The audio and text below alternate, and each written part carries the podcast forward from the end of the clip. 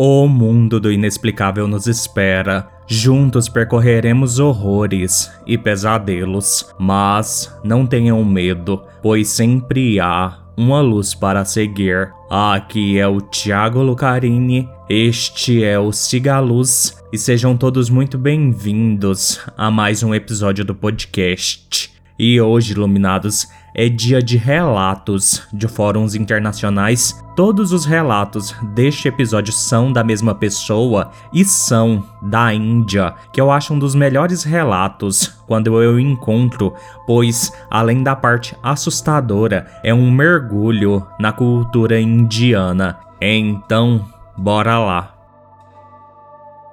Relato 1: O fantasma na plataforma de trem.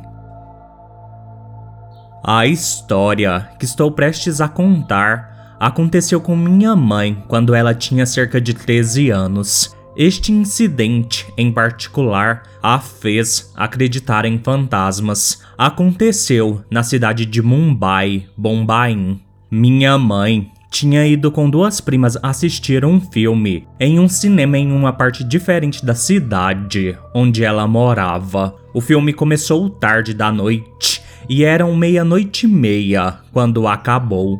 Ela foi para a estação ferroviária local. A maior parte das viagens intermunicipais em Mumbai é feita em trens locais de Ambarnath. Até por volta da uma e meia da manhã, e ela perdeu o último trem local. Elas tiveram que esperar por três horas antes que os serviços de trem começassem novamente.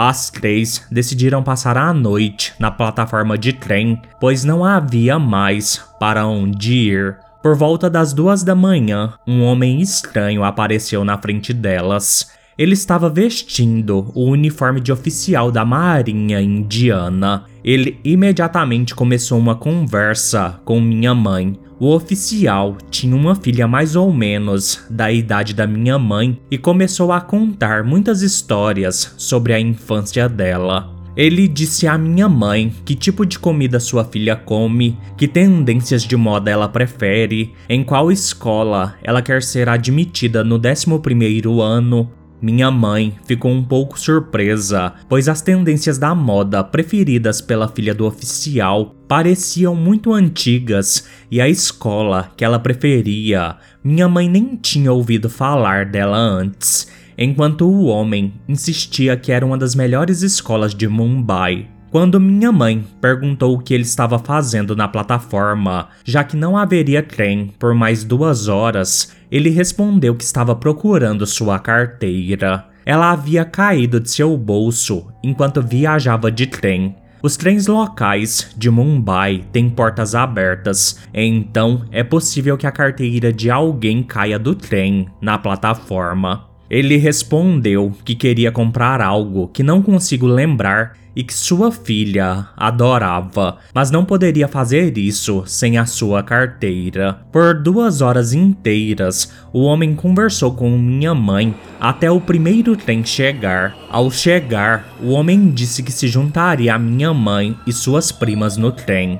Sua parada era algumas paradas depois da de minha mãe. Ao chegar, a Dombi Vale, a parada de minha mãe, o oficial decidiu se despedir e saiu do trem.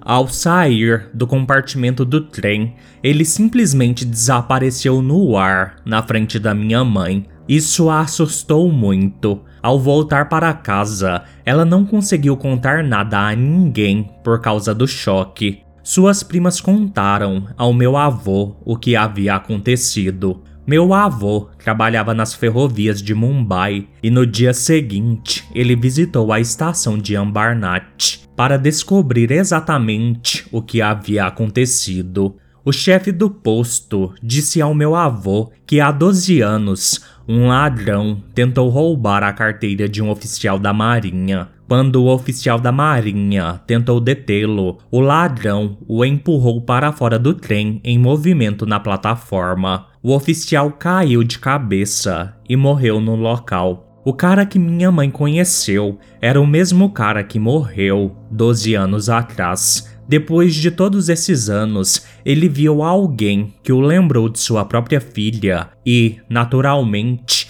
ele queria fazer amizade com minha mãe. Ele fez isso, mas acabou deixando minha mãe com medo de fantasmas por toda a vida. Pessoalmente, acho que foi apenas um fantasma amigável que viu sua própria filha em minha mãe. Relato 2 A Mulher Misteriosa esta é a minha segunda história e vou contar a vocês sobre uma das experiências da minha avó materna. A experiência particular fez dela uma crente total em forças sobrenaturais. Quando minha avó era jovem, ela era um pouco rebelde por natureza. Meu bisavô também a amava muito, pois ela foi a razão pela qual sua vida foi poupada durante os distúrbios indo-muçulmanos de 1947. Meu lado materno da família é Brahmani e o meu lado paterno também. Na Índia, as pessoas geralmente se casam na casta. Por volta do ano de 1953, meu bisavô mudou-se para a cidade de Solapur, Aqui, ele morou em um templo por alguns anos antes de comprar uma casa própria. Embora minha avó vivesse em um ambiente muito religioso, ela não acreditava em Deus ou no mal. Em nosso país, principalmente nas aldeias e vilas, durante certas épocas do ano, uma Devi entra no corpo de um determinado indivíduo. Devi significa literalmente uma deusa. Quando esta Devi entra no corpo do indivíduo, geralmente toda a aldeia se reúne para encontrá-la. Eles oferecem a ela comida e vários presentes, enquanto a Devi geralmente os ajuda, dando-lhe certos conselhos. Perto da casa da minha avó havia uma mulher cujo corpo era possuído por uma Devi em certas épocas do ano. Todos iam oferecer seus respeitos a Devi. Uma vez aconteceu que minha avó visitou sua casa quando ela havia recebido a deusa. Ver todas aquelas pessoas ali rezando para a Devi e oferecendo comida e presentes divertiu minha avó. Ela ridicularizou a Dev na frente de todos os habitantes da vila e disse que, mesmo que existissem deuses e deusas, eles nunca entrariam no corpo de uma pessoa viva, que apenas espíritos malignos tentariam algo assim. Então, ela pediu aos habitantes da cidade que voltassem para casa e rezassem para seus deuses ali. Dizendo isso, ela saiu da casa da mulher.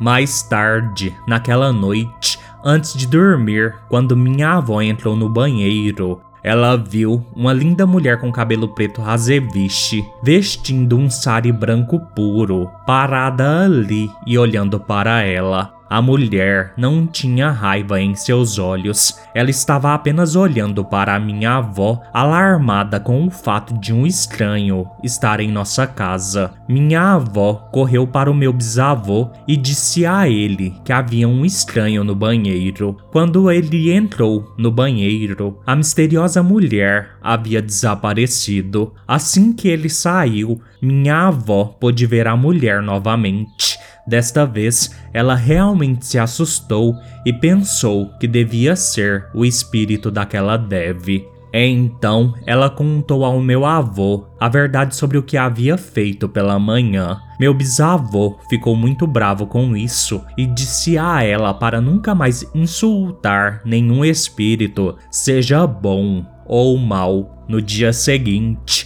minha avó foi e pediu perdão a Dev, que possuía a mulher. A Dev a perdoou e ela também pediu a minha avó para nunca mais insultar outros espíritos. Ela disse que, embora alguns deles entendessem seus comentários infantis, muitos outros a teriam prejudicado. A vida da minha avó mudou completamente depois desse incidente. Ela passou a acreditar mais em Deus e se tornou uma pessoa totalmente religiosa. Ainda hoje, quando nos encontramos, esta é uma das nossas histórias favoritas dela. Ela agradece a Dev por fortalecer sua crença em Deus. Eu não sei o que esses espíritos realmente são, mas se você pesquisar, descobrirá que eles ainda são bastante populares em meu país, a Índia.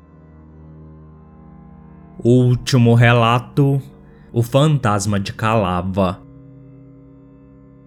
A história que vou contar aconteceu na cidade de Bijapur, na Índia. Não conheci o fantasma pessoalmente, mas minha avó e meu avô a conheciam muito bem. E devido a certos incidentes, o fantasma também se tornou parte integrante de nossa família. Na Índia, você encontrará muitos casos de assédio devido ao dote durante todo o ano. A mulher Calava também foi vítima de assédio por Dot. Seu marido e sogros a tratavam muito mal, pois ela vinha de uma família pobre e seu pai não conseguia prover dinheiro suficiente para eles. Ela foi forçada a fazer todo o trabalho doméstico, não foi autorizada a viajar para lugar nenhum, foi forçada a comer comida estragada e muitas vezes apanhava muito. Ela tinha um filho pequeno, de um ano, cujo nome não consigo lembrar.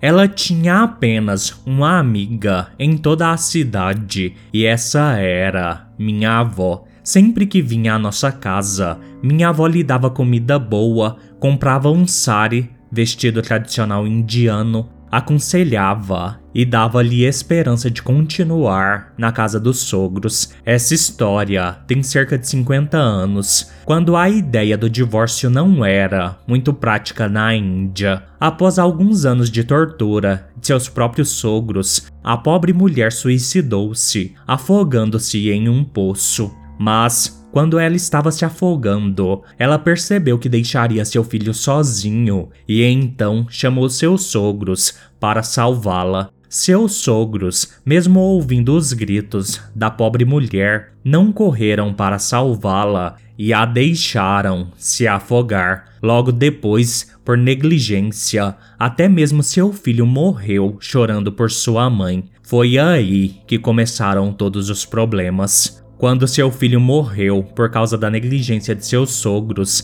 Calava, enlouquecida, voltou como um fantasma. Ela decidiu se vingar dos seus sogros, certificando-se de que no futuro nenhuma criança nascesse naquela família. Ela tinha três cunhados. Ela contou isso para sua sogra em seus sonhos ela causou a queda de um dos filhos de um de seus cunhados do telhado de um prédio. A criança tornou-se mentalmente instável após o incidente. O segundo cunhado e sua esposa não podiam conceber um filho, embora fossem indivíduos férteis. Com medo de que o nome da família não continuasse, os sogros dela procuraram meu avô para pedir ajuda. Viemos de uma família Brahmani e meu avô era um grande erudito. Ele enfrentou espíritos no passado e os libertou de sua escravidão à vida humana após a morte. Quando meu avô veio para purificar a casa deles e fazer um puja, ele foi atingido por um forte golpe e caiu a vários metros de distância da casa. Ele viu o fantasma de Calava vindo em sua direção. Ela disse a ele que não era um espírito maligno e que seus sogros mereciam tudo o que estava acontecendo com eles. Ela também disse que respeitava e adorava meu avô e que não queria machucá-lo e educadamente pediu que ele fosse embora da casa. Meu avô, sendo o homem bom que era, decidiu casar sua própria filha, minha tia, com aquela família calava, não era má. Ela nunca poderia machucar a filha de sua única amiga por causa de sua própria raiva. Então, ela disse ao meu avô que não faria mal à minha tia e aos filhos dela, mas os outros membros da família não seriam capazes de conceber outro filho. Além disso, ela até procurou minha avó e pediu a ela que comprasse um novo sari em sua memória todos os anos e que cozinhasse comida extra para ela todos os dias. O sari e a comida ela pediu para que minha avó desse aos pobres e que ela se sentiria melhor se minha avó fizesse isso. Ela também avisou minha avó de que se ela decidisse não fazer isso, o primogênito da família enfrentaria alguns problemas. E dizendo isso, ela foi embora. Minha tia deu à luz a minha prima, uma menina perfeitamente normal, alguns anos depois. Calava não tentou prejudicá-la de forma alguma. Após a morte da minha avó, há oito anos, minha mãe parou de cozinhar comida extra para Calava. Minha mãe é médica de profissão e ela pensou que tudo isso fosse uma história inventada. Logo depois, meu irmão mais velho adoeceu com febre alta. Por mais remédios que lhe fossem administrados, sua febre não baixava. Os médicos também ficaram completamente perplexos com este caso. Um dia, minha mãe pensou que poderia ser por causa de Calava e fez uma comida especialmente para ela e deu a comida para uma pobre velhinha. No dia seguinte, meu irmão estava totalmente bem. Esse incidente também fez de minha mãe uma crente. Ainda hoje, minha mãe cozinha comida extra para Calava. Ela se tornou parte da família. Ela visitou minha mãe em seus sonhos duas vezes para avisá-la de perigos e seus conselhos sempre se provaram ser benéficos para nós. Ela está em algum lugar entre nós. Muitas vezes sinto uma forte presença feminina ao meu redor, uma presença que está tentando me ajudar e me fazer sentir melhor. Acho que a presença feminina é de Calava, e isso é tudo que sei sobre Calava.